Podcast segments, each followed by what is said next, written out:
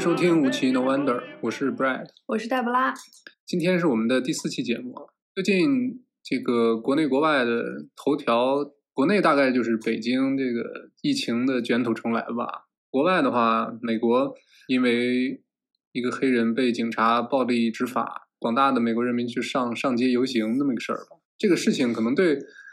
我们国内直接的影响不大，但是可能在国外，比如说它对影视行业的有两个算是不大不小的影响吧。首先，一个新闻是可能是因为这个事件，或者说这个事件它可能不是主要原因，但是它肯定推动了这个事情的发展，就是《乱世佳人》它在流媒体上被下架了。这个片子，嗯，怎么说呢？就我今天在网上看到一段话，就是你拿现在的这个标准去评价那些历史上的人物，或者说历史上的文艺作品也好，其实都是不合格的。关于《乱世佳人》下架这个话题，就是有这个讨论，就是现在要不要拿现在的价值观去套以前的事儿，这个东西其实不好说。而且我感觉是以前的文艺作品，我们如果更多的关注它的艺术表现、它的艺术价值，可能会比关注它的意识形态价值会更好一些。嗯，但是《乱世佳人》这个事情，我看到它下架的时候，第一反应是我当时想到在《寄生虫》拿到奥斯卡最佳影片的时候，然后当时他大统领就特别生气，然后他当时就说了一番话，说：“难道美国没有好的电影了吗？比如说像《乱世佳人》，就是一部非常好的美国电影，怎么不表彰它呢？我们要去表彰一个东亚的电影。而且大家知道，《寄生虫》是一个纯韩国电影，然后甚至奉俊昊自己都不怎么说英语嘛，嗯就他其实跟好莱坞是这个工业体系没什么关系，不像以前有一些虽然是其他族裔的导演或者其他族裔的话题，但它是在好莱坞工业体系下完成的一个作品。但是《寄生虫》是一个很纯正的韩国电影，嗯但是我想说，大头，你刚刚表扬过这部电影，然后这部电影就在这次浪潮当中被下架了，就觉得也挺讽刺，但也挺好笑的。可能川普的这个点名表扬也 变相的推波助澜了嗯他的下、下压。这其实还会想到另外一部电影，就是呃很早的那部《一个伟大的诞生》。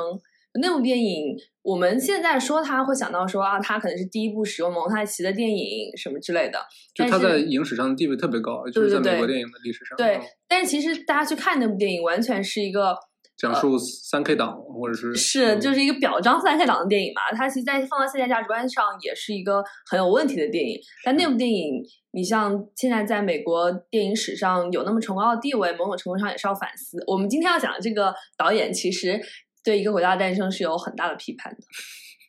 除了这个《乱世佳人》被下架，还有一个相关的新闻是《老友记》就 Friends 的制片人，他因为整部剧实际很少有黑人角色，或者说有这个少数族裔出现，他就有好像在一次采访中，就是自己说着说着自己哭了起来啊，失声痛哭，就表以表这种愧疚。不知道这件事 d e b r a 你怎么看？其实《Friends》我们在录第二期的时候吗？嗯哼，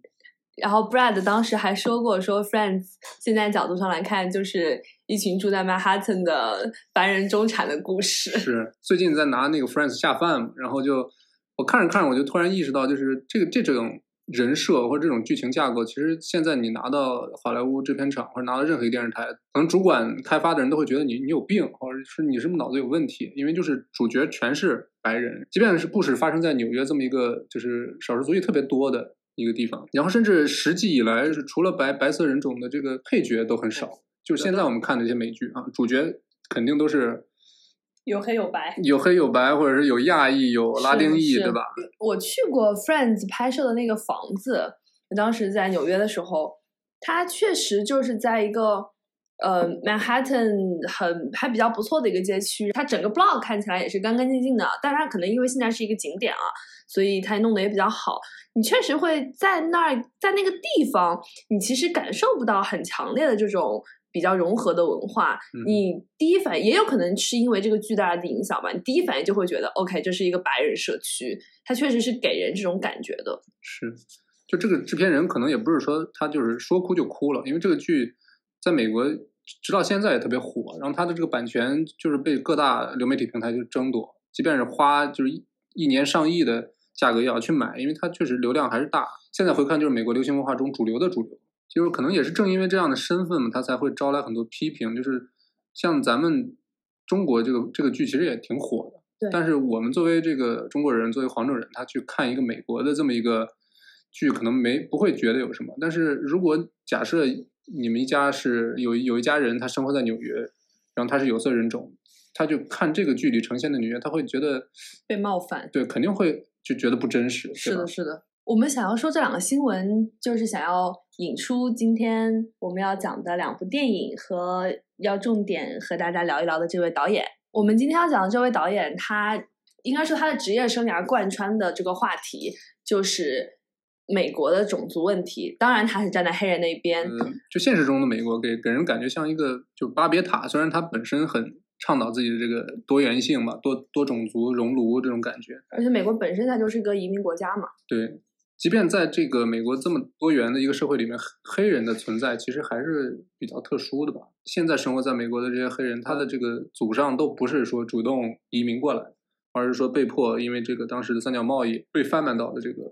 北美大陆。就正因为这样的历史，他们可能对美国这个国家会感情比较复杂的。是的，是的，而因为我自己的学术背景吧，然后当时就有老师在奥巴马当政的时候，我们就聊过这个问题。当时奥巴马当选的时候，美国就有一个舆论，觉得美国开始进入了后种族时代，因为大家显而易见觉得一个黑人都可以当总统了，嗯那美国还能存在什么种族问题呢？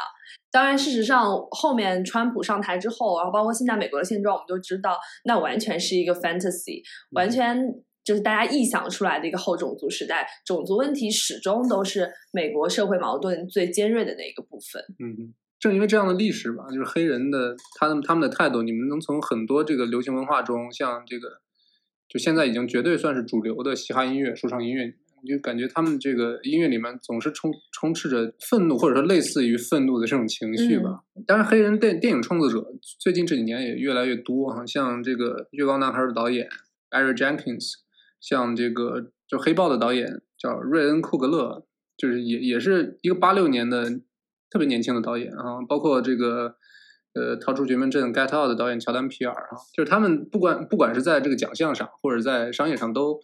慢慢的取得了成功。即便这样的话，我们今天要讲的主角斯派克·里就当之无愧的，就是现今或者说有史以来最成功的黑人导演。就他从一九八六年的处女作长片上映到现在三十多年的时间里面，他在这个黑人社区，就是 Black Community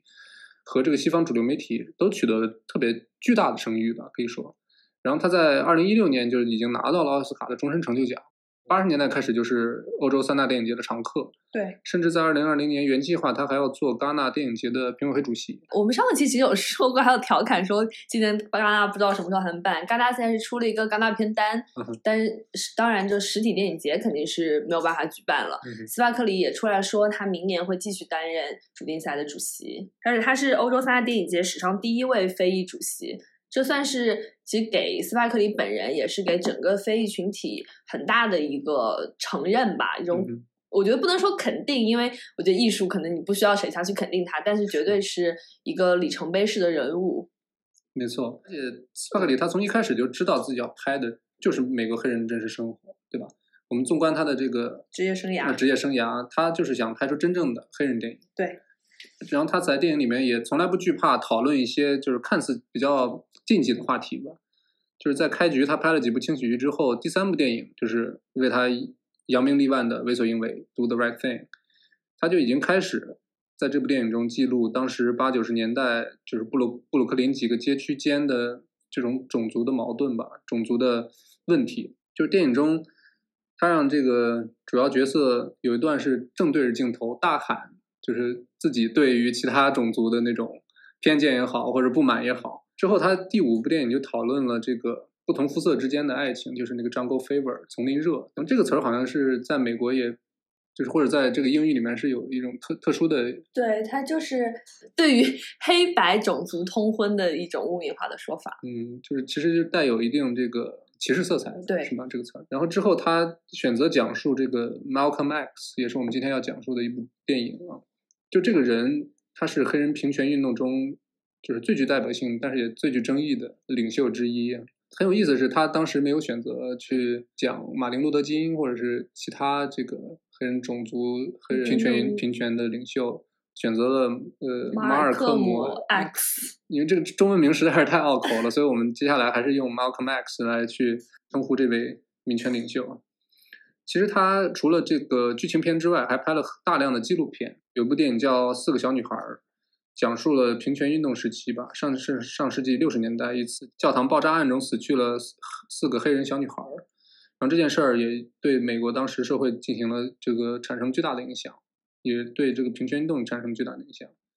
呃，包括零六年的时候，他把镜头对准这个新奥尔良的居民，拍摄了这个卡特里娜飓风之后的一些遗留的问题。就是这样一个导演，他在简体中文世界的名气远远比不上太平洋的另一头。就举个例子，就是大家最近特别爱拿这个豆瓣打分人数说说事儿，对不对？不管是这个饭圈也好，还是怎么样也好。就是我们今天就是拿这个事儿来看一下斯派克里电影中它在豆瓣平台上的这么一个热度。我翻看了一下，就是斯派克里电影中打分最多、打分人数最多的是这个《局内人》这部片子，《Inside Man》，居然是《局内人》。对他有六万多人打分，就是可以我出乎我的意料，哎，很可以理解。我觉得这部片子是由这个丹泽尔·华盛顿、朱迪·福斯特和克里夫·欧文演，当年的应该是呃 A 咖吧？我以为是黑色党徒。因为黑色党徒比较新，是吧？对，而且也有 Adam Driver 这样应该说近期还比较火的男演员出演。局内人在这个银行结结案类电影里面，确实算是比较上乘，也比较有新意。但是它本质上还是一个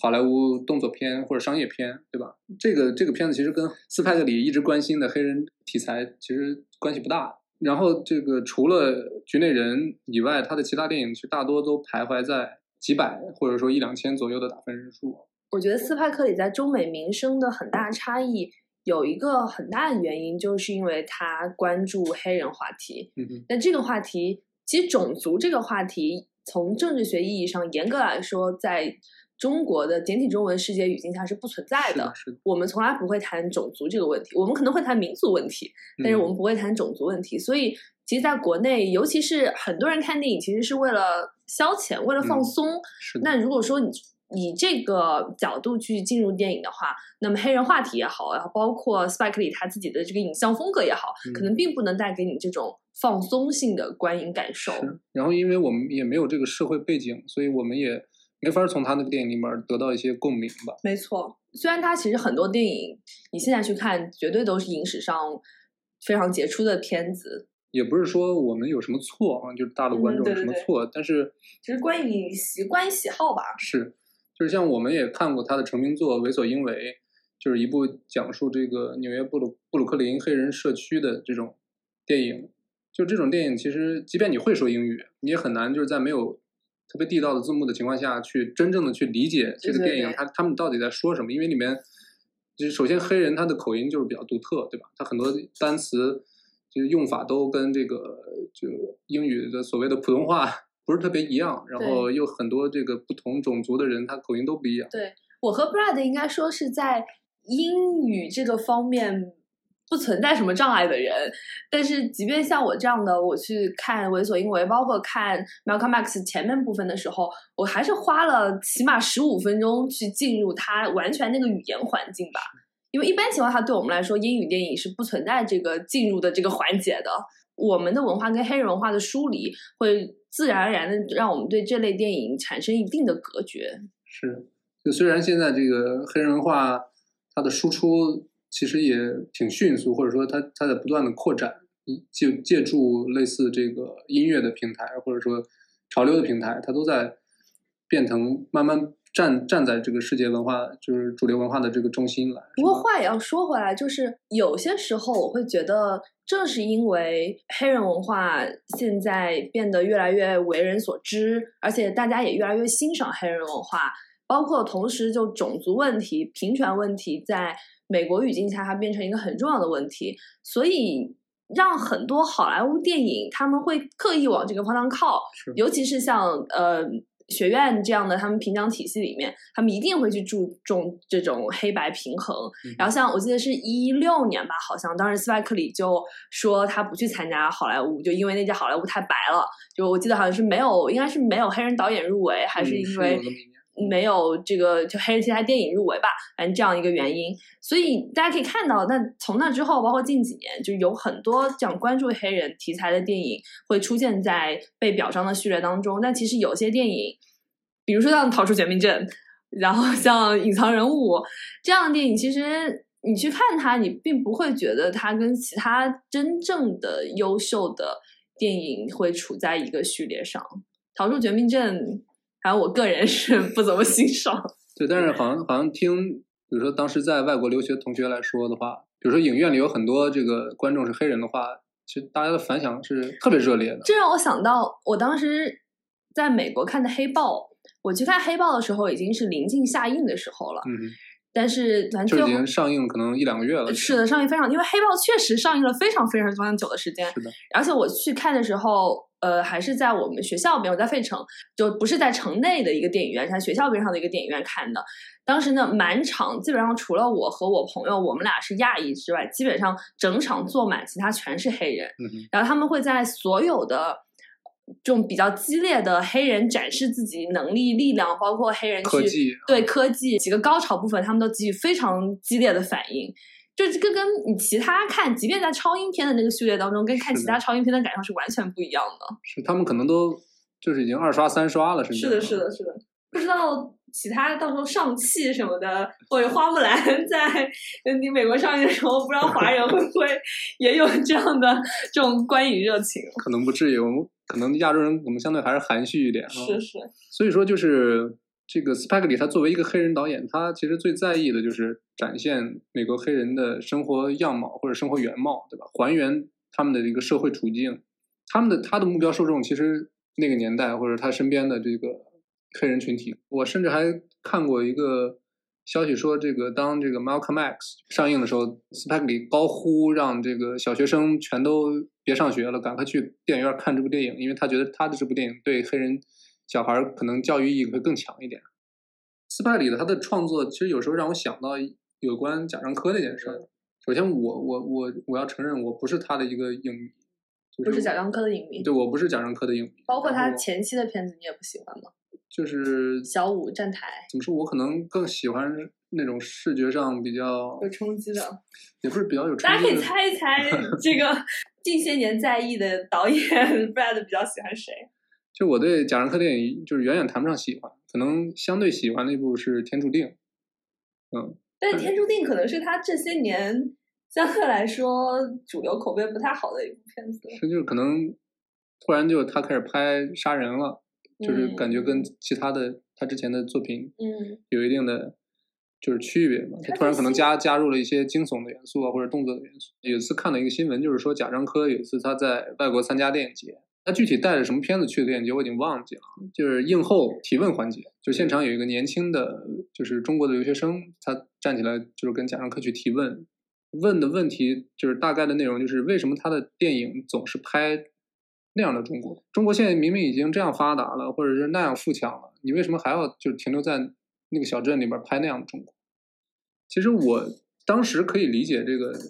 学生的提问，因为他可能有你有机会去外国留学的话，可能这个本身的原生家庭条件都不会太差。他可能是在城市长大，这生活这个二十年的话，从来就是没有去过可能城市以外的其他的乡镇啊、农村啊。这代年轻人他见证了中国改革开放之后，或者说加入 WTO 之后，这经济慢慢开始腾飞了，慢慢越来越富强。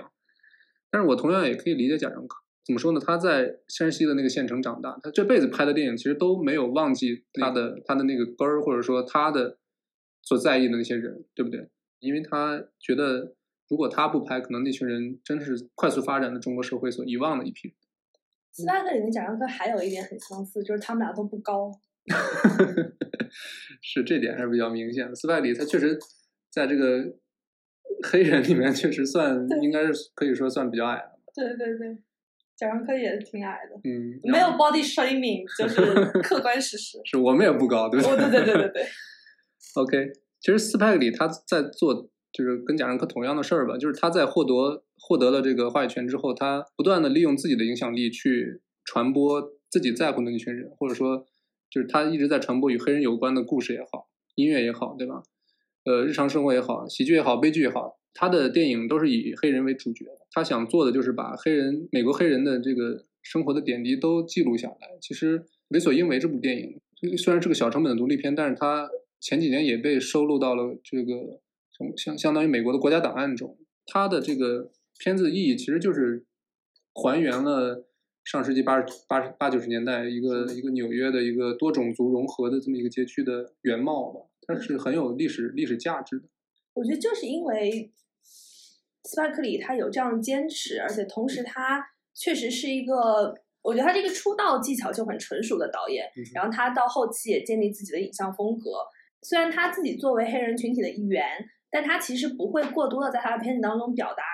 黑人的这种愁苦，然后他们所受的压迫，他可能会用一种相对工业化的或者相对主流化的这种叙事方式，这样也让他更容易进入主流。所以他其实，在欧洲三大的表现也很好，他应该是三大可能都两三次入围，就每一个影是都去过，对对，每个电影节他都入围了两三次，然后包括他拿到奥斯卡终身成就奖，所以他其实，在奖项上，他的艺术成就上，包括在主流，他在这两方面都是受到很大肯定的。这也另外一方面印证了你一直在拍同一个话题，你一直关注同样的群体，并不会影响你的艺术生涯。没错没错。说完他的这个创作的一些原则也好，追求也好，说一下他的一些呃生活上的事儿吧。嗯就稍微聊点轻松的。呃，斯派克里他成长于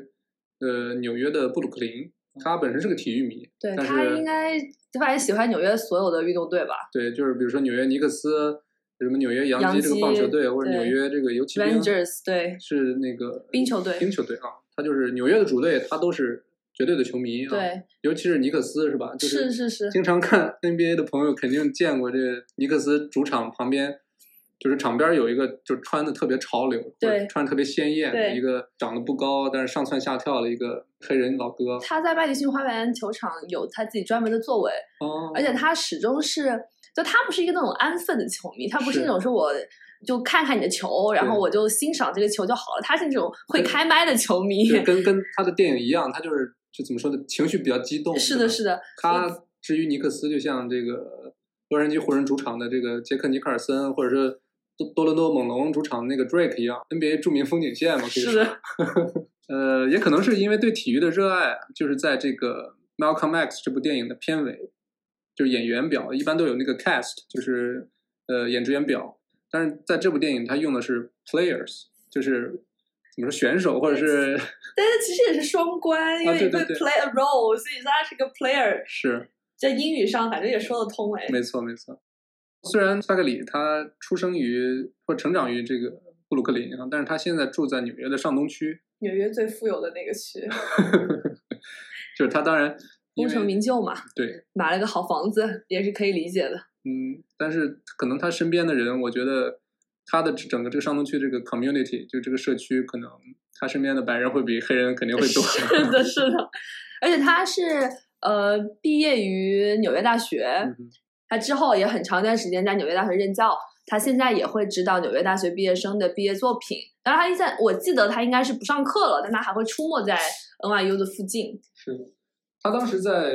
NYU 上上学的时候，好像当时马丁斯科塞斯还是他的老师之一啊。然后他的同学还包括像后来也是这个政治立场特别鲜明的 Oliver Stone，奥利弗斯通就拍那个什么 JFK 啊，或者是野战排啊，特别关注政政治片的这么一个导演。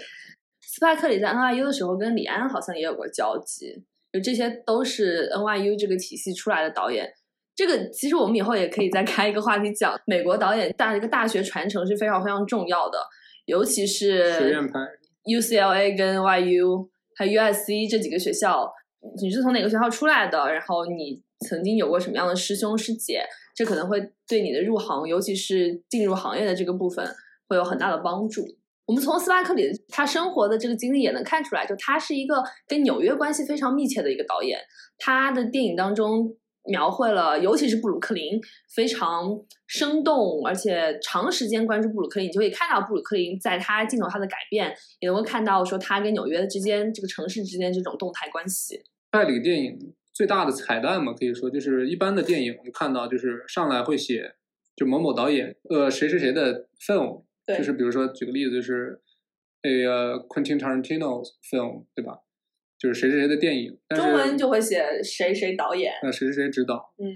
呃，但是就是斯派克里的电影，它从来都是呃 Spike Lee joint，用词也比较比较俚语化吧，是的，是的，也特别有这个黑人的风格。对的这个 joint 我觉得在英语里面这个释义有点有点多，它基本上反正就是现在已经完全不是它本来的那个意思了，平时的用法。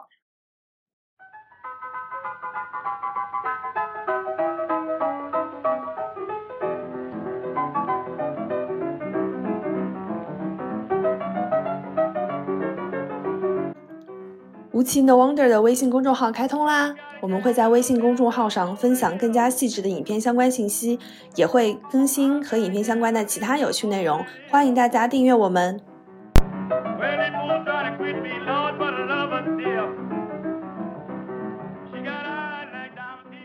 Dago Wab, Guinea, garlic bread, pizza slinging, spaghetti bending, Victimone, Perry Como, Luciano Pavarotti, solo meal non-singer motherfucker. Gold teeth, gold chain wearing, fried chicken and biscuit eating, monkey ate baboon, big thigh, fast running, high jumping, spear chucking, 360 degree basketball dunking, titsoon, spade, Moulignan. Take your fucking pizza pizza and go the fuck back to Africa. You little slanty-eyed, me no speaky American, own every fruit and vegetable stand in New York. Bullshit Reverend Sun Young Moon, Summer Olympic 88 Korean kickboxing Sabaran bitch. You Goya bean eating 15 in a car, 30 in an apartment, pointy shoes, red wearing, menudo, meter meter Puerto Rican cocksucker? Yeah, you! It's cheap. I got good price for you. Mayor Kachi. How I'm doing? Chocolate egg cream drinking, bagel and deluxe, banana for this Jew asshole. Yo! Hold up! Time out! Time out! 好的，刚才大家听到的那段台词，就是《为所应为》的这部电影中各个种族相互对着镜头互喷的这么一段啊。呃，接下来我们要说的这部电影是呃 Malcolm X，就一句话总结这部电影内容，就是一个黑人领袖悲惨的童年、罪恶的青年，以及呃为黑人平权奋斗而因此被刺杀的中年。因为 Malcolm X 这个人，他其实生命只有短短的四十，在一九六五年他就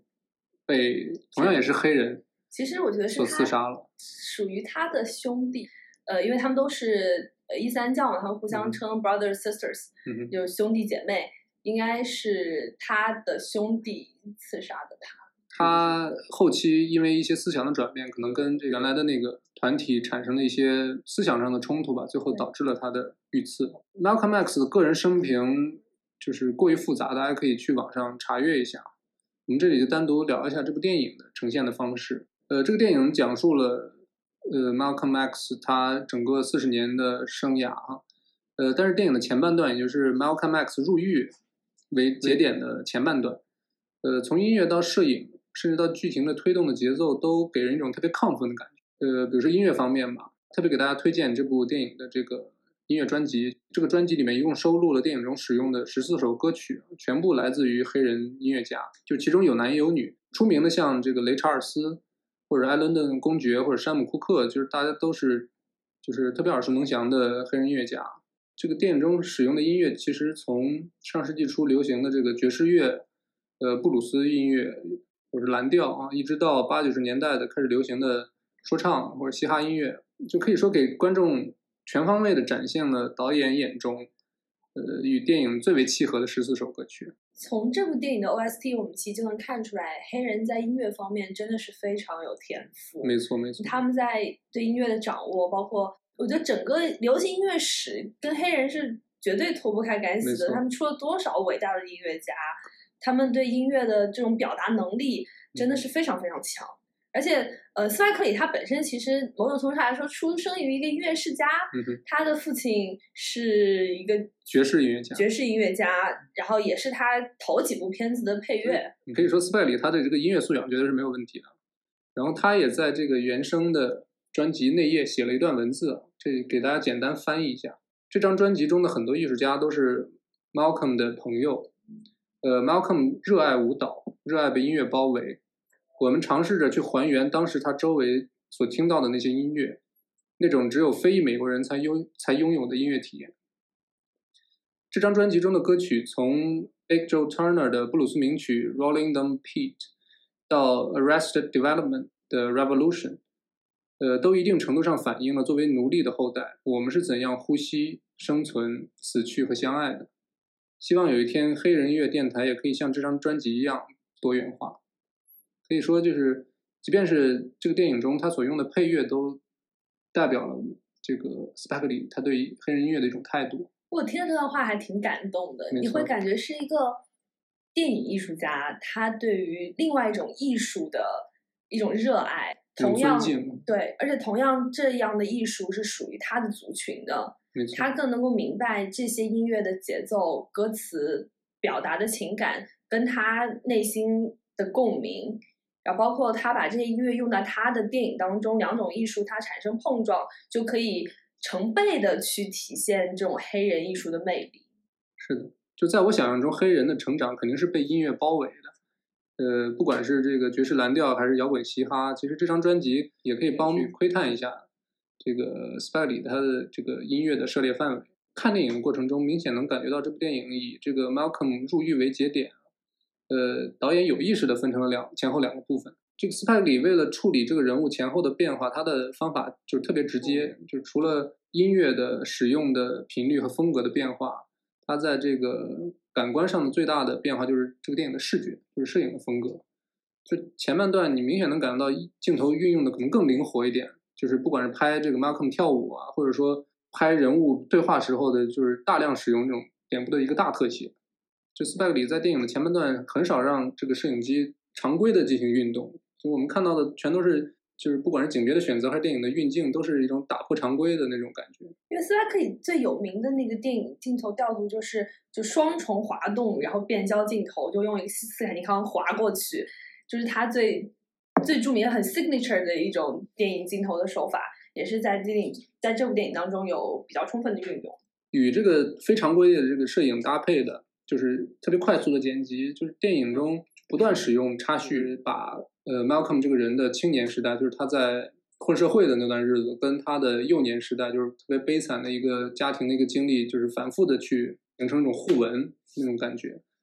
呃，尤其是就是他不断插入这个他父母的特别悲惨的经历啊，让人印象特别深刻。他这样的表现手法，其实跟 Malcolm X 这个人他自己人生的不同阶段其实是完全契合的。我们从他名字的演变当中就能看出来是，，Malcolm X 他本身叫 Malcolm Little，就是小的那个 little，对，然后他有一个混社会的名字叫做 Detroit Red。对。然后之后他之所以改名成 Malcolm X，是因为他觉得 X，包括我们现在语境当中，我们说 X 其实就是一种未知的、不知道的。然后他觉得，如果我们没有办法确认我们来源自哪里，没有办法对我们的祖先、对我们的文化有种追根溯源的确定感的话，那我就叫做 X。我在这种不确定当中，我在这种嗯迷幻当中来找寻我人生的 identity。没错。所以就是截止到他入狱为止，这样一个童年极度悲惨，然后青年又极度叛逆，然后满腔对社会的这个愤怒无处发泄的这个青黑人青年的形象就特别的立体。我们也能从这个导演强烈的视听的语言中感受到导演对这个人物的一种态度，或者说一种共鸣也好。其实这个 Malcolm X 他因为这个悲惨的童年经历走上街头，其实我觉得可能很很多美国的黑人年轻青年都会对这个人物产生一种共鸣吧。斯派克里的影像风格就是非常的奔放热情，我认为他情感传递的是很饱满的，而且他嗯人物塑造的也是比较鲜活、比较动态的，就他不会给你一种很沉重的，或者这个人物是一个就是走路好像咚咚咚这样的感觉，就他是一个比较比较生动的这样的人物形象。其实这一点在《为所欲为》里面我们也能够看出来，就《为所欲为》整部片子它都在一个炽热的炎热的夏天，所以它给你营造了一种让人喘不过气的焦虑不安的，对这种感觉。然后这这跟他所要描述的那种社会问题，他那个街区整个氛围是完全契合的。那他影像风格、他的影像调度，然后和他要表达这个主题是一致的。其其实全都是一种互文的那种感觉。对对。之后，Malcolm 他犯了一些抢劫罪啊，或者说一些入室盗窃的罪，然后包括电影中所说的他跟这个白人女性那个有性行为。呃，他进了监狱之后遇到了一个 Nation of Islam 的牧师。这个 Nation of Islam 简称 NOI 是一个在美国以黑人为主体呃的一个穆斯林组织。他其实本身也是为了黑人的一些权利或者利益去做一些斗争。就是通过这个牧师，他最后加入了这个组织，并且皈依了伊斯兰教。这其中这个原因其实很复杂，电影其实也只是用了十几分钟的时间去讲述这么一个过程。具体他的心路历程是怎样的，是可能是除了他自己，没有人会知道的。呃，由于加入这个组织，也给了他内心积压多年的那种愤怒啊、仇恨啊，甚至罪恶感，都有了一个出口吧。他在出狱之后，也很快变成了这个组织的一个发声筒，或者一个最主要的领袖。对，领袖之一。嗯，我觉得他的位置跟前面我们提到那个 NOI 的那个牧师的位置有点像，就伊朗的。那个精神领袖跟伊朗的政治领袖之间的区别，就是一个像是精神象征，然后就站在幕后的。对，Malcolm X 比较像是站在前面那个人，这是我的理解。是因为他本身口才确实好，对，然后他本身也比较高，有一米八五左右，雄辩滔滔，而且包括在电影最后，其实有一些他真实的这个影像资料的展现，跟丹泽华盛顿比，绝对是毫不逊色的，非常风度翩翩。是。就他的口才好到什么地步呢？就是这个电影拍摄的一开始，这个斯派克里他没有拿到所有 Malcolm X 的演讲的版权，相当于因为他说的话其实都是有一定的这个版权的。但是斯派克里他坚持一定要花这笔钱去买这个版权，因为他觉得如果 Malcolm X 的演讲都没没法加入到这个电影里，那我们拍这个电影没有意义。因为他作为一个民权领袖，他的所有的思想都是通过一次又一次的面对公众的演讲去传播的。加入这个组织之后，电影。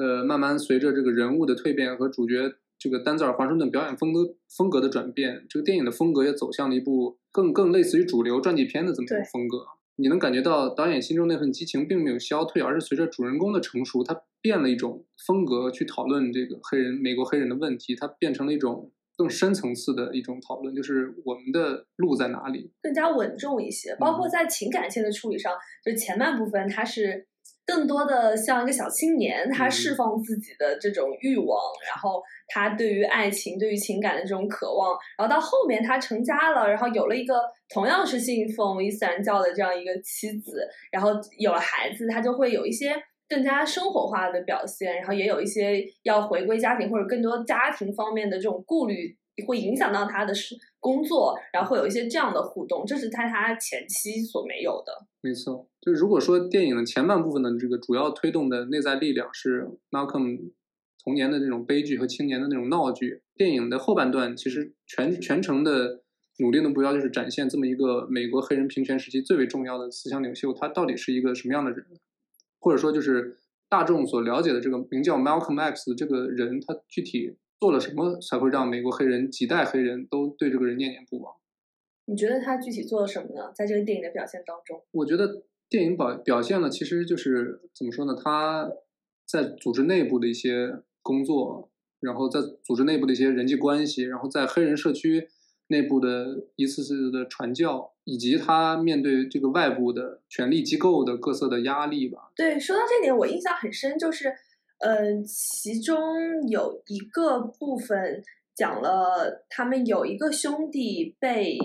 警察施暴了。对。然后呢，他就立刻赶到警局，想要去营救他这个兄弟。然后他当然，他一开始就进入警局，然后想要谈判，就是说，哎，他犯了什么问题，我们能不能把他，就是可能是保释吧，就是把他让让把他放出来。对，要然后让他立刻去就医。对对对，然后因为知道他受伤了，就受到一些人身伤害，然后希望他能够立刻得到救治。然后当然就是美国警察嘛，大家也知道是什么情况，嗯就几个白人警察对对他爱答不理。是的，然后就让他赶快走，觉得你是谁啊？这样，然后他就让那个警察去看一下窗外，然后警察一拉开窗帘，就街上站着几排非常整齐的黑人，就是形成了一个团体，想要来营救属于他们自己群体的这样一个兄弟。那白人警察当然立刻就 怂了，然后就让 Malcolm X 进去，然后看到他的兄弟，然后马上马上就叫了救护车来，然后之后警察他们下楼，然后。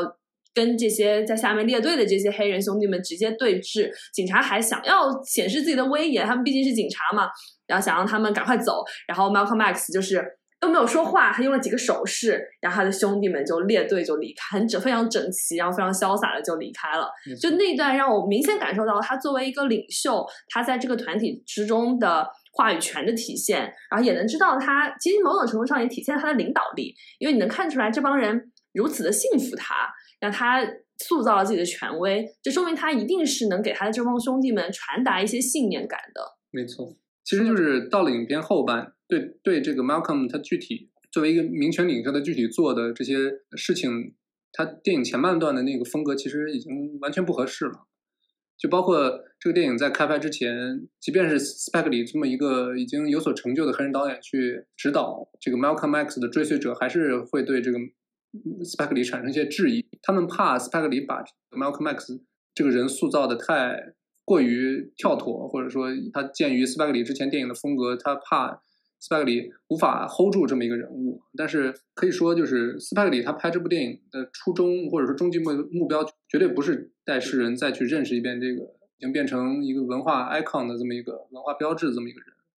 而是就是通过这个人，或者说通过通过他具体种种的表现。再次把美国黑人的自救方式啊，美国黑人内部的种种的斗争啊，或或者说美国黑人在当年的生存的一些现状拿出来，再让社会再去讨论一遍。呃，让这个电影上映，九十年代的年轻人、年轻黑人再去重新思考一下这个祖祖辈辈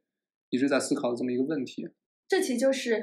斯派克里电影的一种现实性。我们再可以回去看《为所欲为》。他就是在布鲁克林选了一个街区，然后这其实是一个以黑人为主体的街区，但中间也住着意大利人和韩国人。嗯，然后当时这个电影的主要的矛盾点就是有一个意大利人经营的餐馆，这个披萨店和意大利的老板以及他的两个儿子是这个街区可能最突出的几个白人。这个披萨店老板和这个街区的黑人发生一些冲突之后，他们就叫了警察，然后警察就。把其中的一个黑人勒死了，然后之后黑人就因为出于愤怒就把披萨店给烧了。其实就是这样一个故事。其实这个故事大家听一听就知道，跟我们如今我们开头所讲的这个 George Floyd 的事情，然后和一四年 Eric Garner 的事情是非常非常相似的。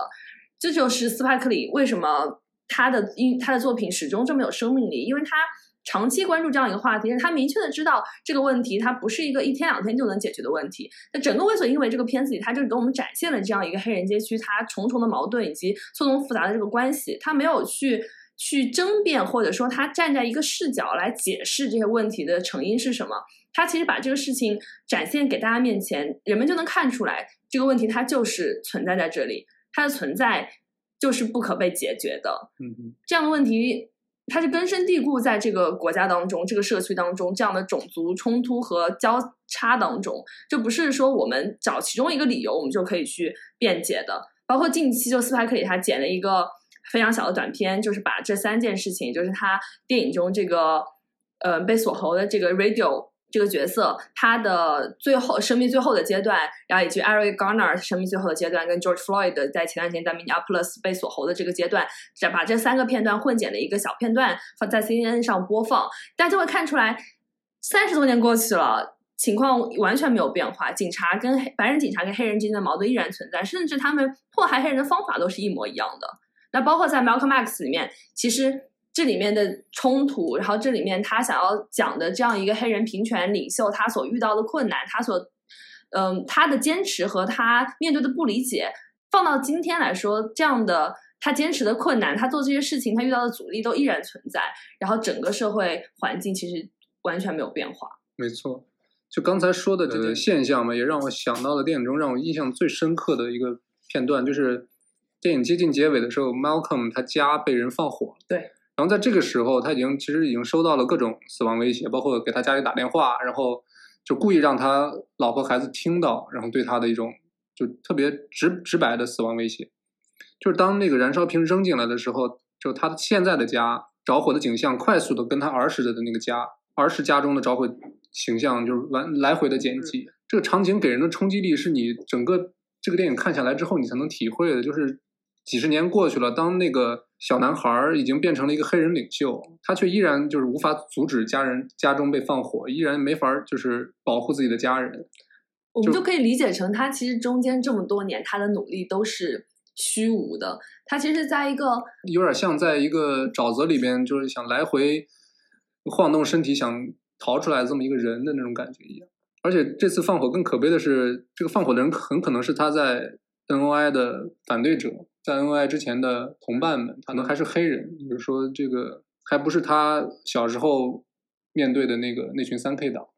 包括他最后刺杀他的人，其实也是在坐在下面听他演讲的几个黑人。然后从他前情的这个铺垫当中，我们其实也能看出来，这帮人应该和他是拥有一样的信仰的，甚至说，嗯，最后的目标是相同的，但他们可能选择的路线是不一样的。是因为这样的原因，然后他们选择了去刺杀一个很有可能能做出一番事业的这样的一个领袖。黑人平权事业在美国会有多大的困难？其实，在这样的叙述当中，我们就能。略知一二。是的，确实，在六十年代，随着 Malcolm X 跟那个马丁路德金的相继遇刺啊，黑人整个这个社团其实再也没有出现一个真正意义上的思想领袖或者说是意见领袖。现在可能在体育界或者在娱乐界，就黑人的声音其实越来越多，黑人的这个地位也在越来越高。但是六十年代那种充满着力量、给人以思想震撼的黑人领袖，其实已经再也没有见到了。这个片子的结尾，Spike Lee 嗯借用了一些 Martin Luther King 的画面，然后借 Martin Luther King 的口，其实肯定了很多 Malcolm X 的做法。虽然他们俩其实，在黑人平权运动当中选择道路是截然不同的。Malcolm X 他之所以有这么多的争议，就是因为他选择了一条相对而言暴力的道路。虽然我们如今去看，包括他自己的角度去看，他那条路也并不是那么的暴力或者那么的血腥，让人不能理解吧。但是，当然跟 Martin Luther King 来比。他的那条道路是更加容易起冲突一些。我我当时看那段的时候，我就在想，Martin Luther King 他自己在说这番话的时候，知不知道自己的命运？他在同情他的一个兄弟，他在同情他其实是革命道路的伙伴，他在感慨这样一个鲜活的生命，这样一个。英俊潇洒、风风流倜傥，而且才华横溢的这样一个领袖，年轻的生命逝去的时候，他有没有想过，仅仅在一年之后，他会在一个阳台上同样被人射杀，他的为黑人平权的道路也会就此终止？我当时就觉得，这就是当时那个时代，可能黑人在那样一个环境当中，他们想要为自己的权利做斗争，一种不可逃脱的宿命。在为所欲为结尾，Spike 里用了马丁路德金和 Malcolm X 的两段话来作为结尾，而在 Malcolm X 的结尾，他也用了马丁路德金跟 Nelson Mandela，然后来作为他的结尾。这几个其实都是黑人运动当中非常杰出的几位领袖，虽然说他们选择的斗争路线是不一样的，然后他们所代表的利益群体可能也有所不同，但是他们其实都在六十年代应该说书写了。美国黑人斗争非常壮丽的篇章。我们现在普遍认为，美国黑人民权运动结束于上个世纪七十年代，而在那之后，也就是美国可能进入了后黑人民权时代。但事实上，我们如今都知道，黑人的地位，包括美国种族问题，并没有出现本质性的区别。而在奥巴马上台之后，也有人说美国进入了这个后种族时代，因为黑人都能当总统了，美国还能有什么种族问题呢？但是其实我们也知道，特朗普上台之后，这一切都并不像人们所期望的那样发展。嗯，为所因为据说是奥巴马夫妇第一次正式约会时候所看的电影，所以这也是一种我觉得非常奇妙的互文吧。在斯派克里电影当中，尤其是我们刚才提到的，包括《黑色党徒》所在内的这三部电影，有一个非常有象征意义的符号，其实就是美国国旗。我们在最后可以想象一下这三部电影当中美国国旗出现的这个样子。嗯，在 Malcolm X 的最开始，美国国旗就是在燃烧的。这个 X 就是美国国旗燃烧之后出现的。而我们很多人都知道，燃烧国旗其实是违法的。而在黑色党徒的最后，美国国旗就变白了。黑色党徒的结尾其实就是一个一个斯卡尼康滑动的画面，然后接入了特朗普真实的脸，然后最后把特朗普那张脸慢慢的变形，然后出现了一个美国国旗，然后从彩色到黑白，那是非常非常有力量的一个画面。然后我们在想说，这两部电影的结尾其实都是黑人领袖他们的画面，就是在所有的黑人问题当中，尤其是在美国这个大环境下，他们和这个国族之间的关系，就是黑人跟美国国家形态、跟美国国家历史、跟美国国家的现状之间的关系，在这三部电影当中，其实都有不同的展现。这就是斯派克里电影可能带给我们在当下最深刻的一个思考。就我们会，我们可以通过他的电影，从一个黑人导演自己的角度，就是他从这个黑人团体内部的角度，然后去看他是怎么看待这样的问题的，而他有哪些无奈，而黑人有哪一些他们抗争必须要做的事情。呃，怎么说呢？做这期节目的初衷并不是为了去支持 BLM 这个，当然我们也支持，就是最主要的目的不不是为了支持这项运动啊，只不过就是随着。黑人的声音在世界上越来越大，然后他们的文化也好，他们的呃审美也好，在逐渐的走向世界的主流吧。其实，在我们我们在欣赏他们的音乐或者欣赏他们的电影同时，其实可以慢慢的去了解他们的历史也好，或者他们的诉求也好。呃，也只有这样，我们才能真正去理解他们的艺术吧。希望大家能在各大泛用型播客平台订阅收听我们的节目，也欢迎大家给我们留言，或者通过邮件和我们交流。感谢收听本期《无奇 No Wonder》，我是 Brad，我是黛布拉，我们下期再见。下一期我们会和我们的朋友越考越糊进行一期联合制作的节目，深入的讨论一下黑人运动以及种族主义在美国的现状，以及分享我们对于这一次 Black Lives Matter 活动的感想和体验。希望大家能够继续支持，谢谢。Change gonna come.